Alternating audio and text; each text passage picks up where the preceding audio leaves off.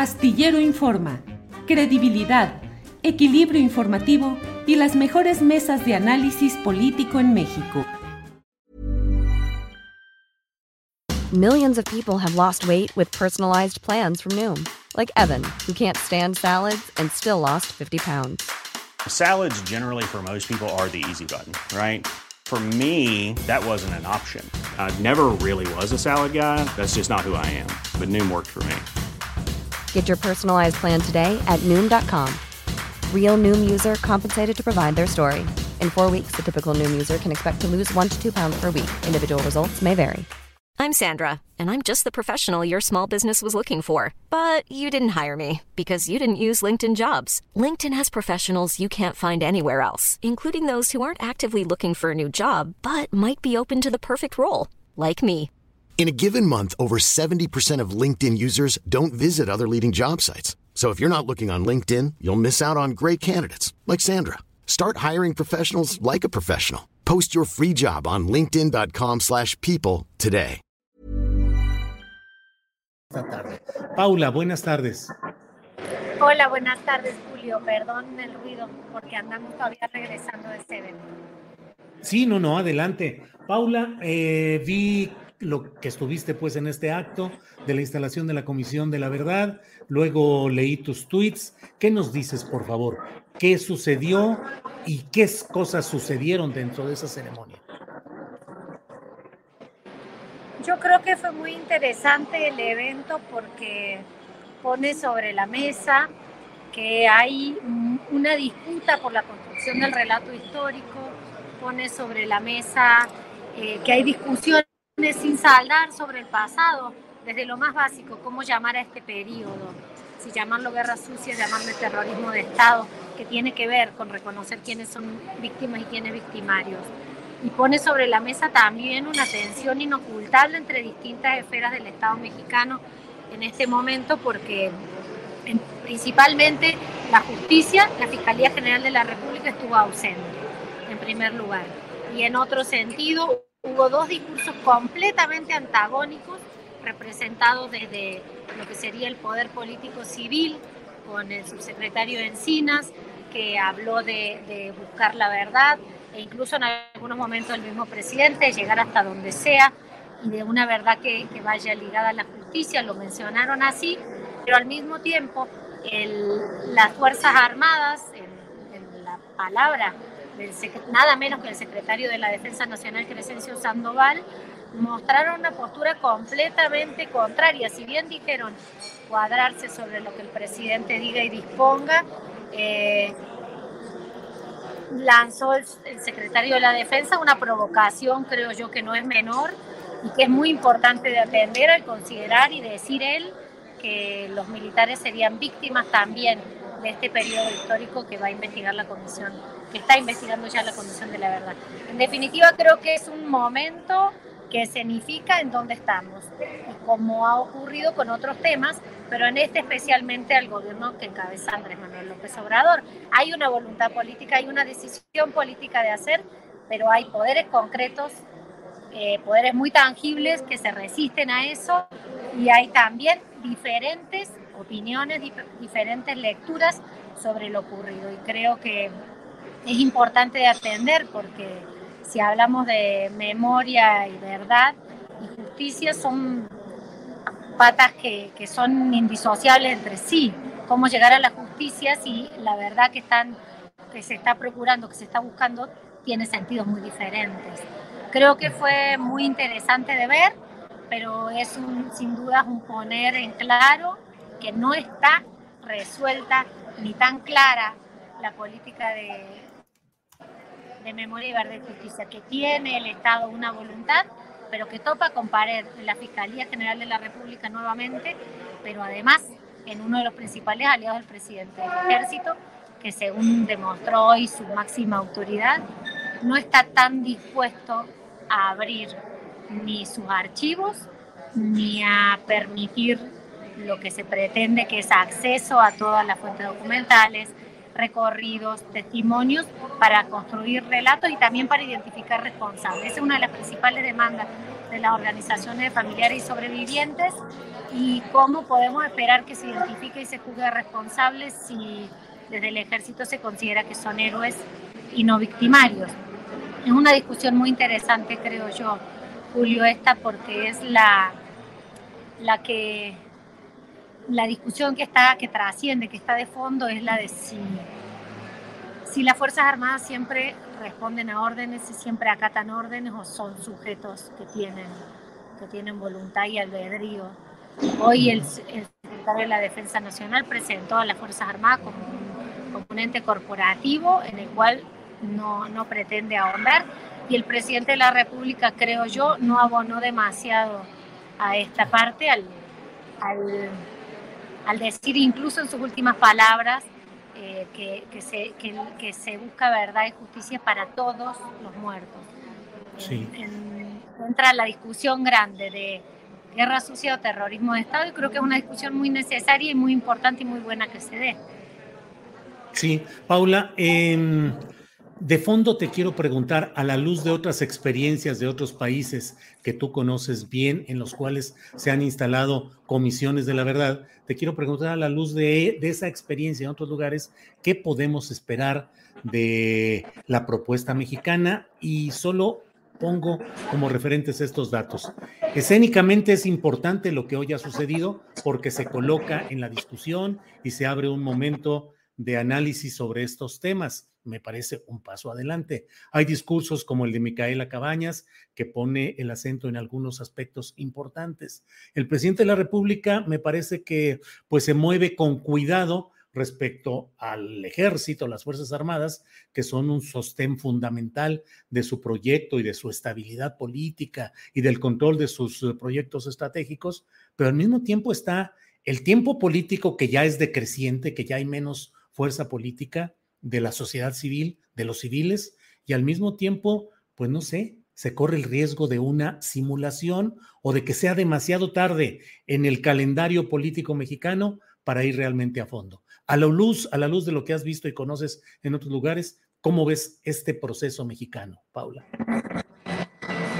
Em, yo creo que el, cómo se puede ver el futuro de este proceso depende de qué parte del evento de hoy veamos. Si vemos la primera parte, el comienzo, que se da la voz al subsecretario Encina, que tiene un discurso muy claro de memoria verde y justicia, que se, que se abre el espacio ahí, en la rotonda del campo militar número uno, Micaela Cabañas, para que hable de lo que su familia y de lo que muchas familias vivieron, y que hable Alicia de los Ríos con ese discurso tan lúcido. Y eso, combinado con que existe una comisión integrada por expertos y con equipos, nos da la esperanza y la expectativa de que se avance hacia la verdad. Pero si escuchamos la segunda mitad del evento, cuando habla Crescencio Sandoval y con el discurso del presidente López Obrador, que oscila entre los dos lados todo el tiempo, es mucho menos optimista la posibilidad de llegar a la verdad. ¿Y en qué tiene que ver esto con las experiencias en otros países? Lo que se está haciendo aquí con Misión de la Verdad se ha realizado en otros países del Cono Sur y se han realizado otro tipo de formatos parecidos en algún punto que son los juicios de la verdad que se les llamaron, que son eh, procesos para intentar identificar la verdad, aunque no vinculantes hacia la justicia. Siempre eso se han vivido como algo que no alcanza, que no es suficiente, pero que puede ser un camino inicial hacia la justicia. Ahora, es muy importante cómo actúan esas comisiones o juicios de la verdad, si pueden o no eh, documentar y, conseguir documentos tales para ir construyendo pruebas con miras a la justicia. Si tomamos lo que escuchamos hoy en la, en la primera parte del evento, en estos tres años podrían, que, que restan de este gobierno podrían ser suficientes para recabar pruebas con miras a que exista justicia en un futuro. Pero si escuchamos lo que dijo el secretario Sandoval lo que dijo un poco el presidente al final, también queda la duda de si va a haber la apertura necesaria, si de verdad se va a poder ir a esos lugares, si de verdad se va a poder contar con los testimonios de, militares, que es fundamental. Entonces, las experiencias en otros países muestran que estos ejercicios, como las comisiones de la verdad, son importantes porque son una disputa eh, simbólica, un, simbolismo que no es nada, que no es poco, y lo vemos en el evento de hoy, ¿no? La construcción de un relato importa, importa mucho.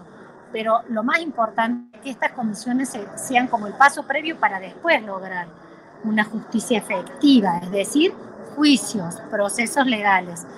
Y el tiempo es poco, quedan tres años, el mismo presidente se los dijo directamente a la comisión, apúrense. Así lo digo con esta palabra. Hey, it's Ryan Reynolds and I'm here with Keith, co-star of my upcoming film If, only in theaters May 17th. Do you want to tell people the big news? All right, I'll do it. Sign up now and you'll get unlimited for $15 a month in six months of Paramount Plus Essential Plan on us. Mintmobile.com slash switch. Upfront payment of $45 equivalent to $15 per month. Unlimited over 40 gigabytes per month. Face lower speeds. Videos at 480p. Active Mint customers by 531.24 get six months of Paramount Plus Essential Plan. Auto renews after six months. Offer ends May 31st, 2024. Separate Paramount Plus registration required. Terms and conditions apply if rated PG. I'm Sandra, and I'm just the professional your small business was looking for. But you didn't hire me because you didn't use LinkedIn jobs. LinkedIn has professionals you can't find anywhere else, including those who aren't actively looking for a new job but might be open to the perfect role, like me. In a given month, over 70% of LinkedIn users don't visit other leading job sites. So if you're not looking on LinkedIn, you'll miss out on great candidates like Sandra. Start hiring professionals like a professional. Post your free job on linkedin.com/people today. Bueno, queda poco, faltará por ver qué, qué de lo que ocurrió y de esa tensión resuelve, qué tanto se cuadran las Fuerzas Armadas, qué tanto presiona el Poder Ejecutivo del presidente y si alguna vez la Fiscalía General de la República participa. ¿Por qué es importante la presencia de la Fiscalía? Porque si no está la Fiscalía documentando o compartiendo todos esos procesos de reconocimiento de los lugares, de testimonios, de recuperación de documentos y archivos, lo que ahí se recupera no tiene el mismo valor probatorio con miras a la justicia. No es casual que no estuviera hoy la Fiscalía y me atrevo a decir que no tiene que ver solamente con una decisión de la Fiscalía, sino con alianzas con las Fuerzas Armadas. Lo, la no presencia de la Fiscalía es una garantía de impunidad. ¿Y a quién beneficia esa impunidad? A civiles y a militares. Y bueno, es un poco triste que 40, 50 años después, y con la impunidad que tenemos en México, tengamos que tener esta discusión de si cuando una persona obedece una orden para torturar, para violar, para ejecutar, para descuartizar, para asesinar, no es responsable por lo que hace. Ese es un estratagema que la justicia militar y que las instituciones militares en todo el mundo y sobre todo en América Latina han, han utilizado mucho tiempo. El decir solo se obedecen órdenes, y el presidente incluso eh, sugirió que, que son los civiles los que dan las órdenes, como si no hubiera militares que las dan también. Esa discusión creo yo retrocede mucho, es algo que en el derecho está muy ganado. Eh, las órdenes que son eh, injustas y que implican la tortura y el sufrimiento de otras personas no debieran acatarse aunque, aunque seas militar y hay objetores de conciencia y hay maneras de hacerlo. Y ojalá se abran no solo las puertas de los cuarteles, sino también a algunas de las propias Fuerzas Armadas, lo dijo hoy Alicia de los Ríos, hija de, de, una desaparecida que estuvo en el campo militar número uno. Ojalá de verdad les permitan entrar no solo al campo militar, sino a todos los espacios y avanzar hacia la justicia, porque esto no se trata de revancha y creo que yo ahí es donde, creo que ahí es donde está el eje. Lograr justicia en un caso, en cualquiera, inhabilita, impide o, reduce las posibilidades de que algo se repita. Y en este caso en México, con 100.000 personas desaparecidas, más de 100.500 personas desaparecidas, hoy, lograr justicia sobre las desapariciones que ocurrieron hace 40 años, sin duda va a detener la comisión de este delito. Y si hubiéramos tenido justicia décadas antes, probablemente no contaríamos 100.000 personas desaparecidas en el presente. Que no se tome esto de hoy como una revancha de familias, porque creo que justamente las familias han apostado al camino más largo, más cansado y más difícil de sobrellevar, que es el apostar a la justicia. Eh, que se logre, que se logre de verdad, que se avance, no es porque se quiera una revancha de ver a cuántos militares van a estar presos y cuántos civiles, sino tiene que ver con pensar un mundo donde lo que está bien se festeje y lo que está mal se castigue. Y secuestrar, torturar y desaparecer a las personas no está bien. Y en ese campo fueron desaparecidas muchas personas, en tanto no han aparecido, siguen desaparecidas ahí, como lo decía Tania Ramírez, hija de Rafael Ramírez Duarte, desaparecido en ese campo. eh, a la salida. Siguen desaparecidos y ahí, en ese lugar donde hoy Crescencio Sandoval, frente a los hijos, las esposas, las familias de esas personas que ahí fueron desaparecidas, se atrevió, creo yo, de alguna forma, no solo provocar, sino como una suerte de insulto a decir que no eran ellos las víctimas. Creo que fue un error garrafal, pero también que muestra una tensión de poderes. Y bueno, la memoria es mucho más poderosa de lo que muchos creen y eso se evidencia hoy. El poder de construir un relato en un país. Claro. Paula, estuviste en el campo militar número uno. Sí, estuve ahí desde la mañana como reportera cubriendo.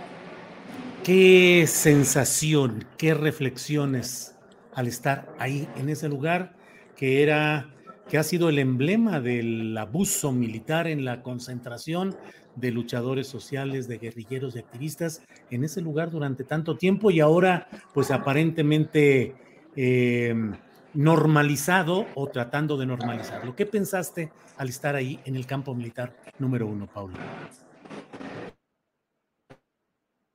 entrar ahí es una situación que mueve muchas emociones y que no, no es fácil de sobrellevar, pero a mí algunas de las cosas que me llamaron la atención, que observé en mi trabajo como reportera ahí desde el inicio.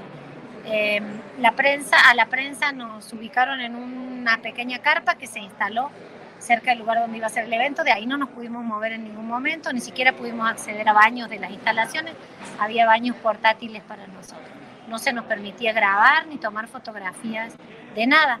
El evento se realizó en una rotonda que queda bastante cercana a la puerta peatonal número 3, es decir, bastante cerca de la calle, con lo cual prácticamente no transitamos dentro del campo. Nos movieron en vehículos, no pudimos andar por nuestro propio. Y cuando llegamos al lugar donde era el evento, la prensa estábamos como suele en un sector confinado pero me llamó la atención que la mitad de los presentes eran, o más de la mitad de los presentes eran militares, y era menor el número de civiles, es decir, de familias, de víctimas, de organizaciones de derechos humanos, representantes de instituciones. Sentí con todos estos elementos que estamos diciendo que, que no fue una apertura muy clara, que fue una probadita que esperemos no quede en simulación, el dejarnos entrar un ratito a una rotonda para estar un ratito entre ellos y que, que, se, que se emitieran promesas. Por ahora son promesas. La, la sensación de entrar a ese lugar nunca es sencilla, pero hoy,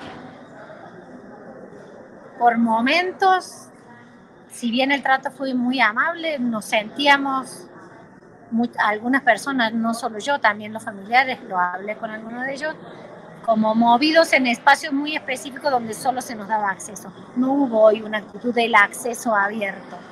Eso lo decían las pequeñas señales y quedó mucho más claro cuando el secretario Sandoval emitió su postura de, salir a defender a las Fuerzas Armadas corporativamente y volver, retroceder la discusión a algo que, que hoy no aporta mucho, que más bien dilata y atrasa en este breve tiempo que queda. Pero en estos tres años que quedan de este gobierno, porque no sabemos cuál va a ser la voluntad política después. Pero sí, yo, yo sentí que, que nos dejaban ver un poquito, nada más un poquito, un pedacito, y no porque uno pretenda que vamos a ver lo que había ahí hace 40 años, pero lo que se muestra como una gran apertura no se sintió como tal. Bien, pues Paula, te agradezco mucho eh, la crónica, la reflexión el material videográfico, fotografías. Gracias y pues eh, que esto sea el inicio de un diálogo, de un debate, para que efectivamente esto no quede en simulación, solo en una probadita que el tiempo eh, asfixie pronto ante realidades políticas, electorales, futuristas, que parecen a veces sobreponerse a los asuntos fundamentales para la nación como es este tema. Así es que, por mi parte, muchas gracias, Paula. Muchas gracias Julio por el espacio y gracias a quienes nos están viendo y escuchando. ¿Te preocupas por tu familia? Entonces, ¿por qué darles solo huevos ordinarios cuando pueden disfrutar de lo mejor? Eggland's Best, los únicos huevos con ese delicioso sabor fresco de granja, además de la mejor nutrición, como 6 veces más vitamina D, 10 veces más vitamina E y 25% menos de grasa saturada que los huevos regulares, además de muchos otros nutrientes importantes. Así que, dales los mejores huevos. Eggland's Best, mejor sabor, mejor nutrición, mejores huevos. Hola, buenos días, mi pana. Buenos días, bienvenido a Sherwin Williams. ¡Ey! ¿Qué onda, compadre? ¿Qué onda? Ya tengo lista la pintura que ordenaste en el ProPlus app. Con más de 6.000 representantes en nuestras tiendas listos para atenderte en tu idioma y beneficios para contratistas que encontrarás en aliadopro.com. En Sherwin Williams somos el aliado del PRO.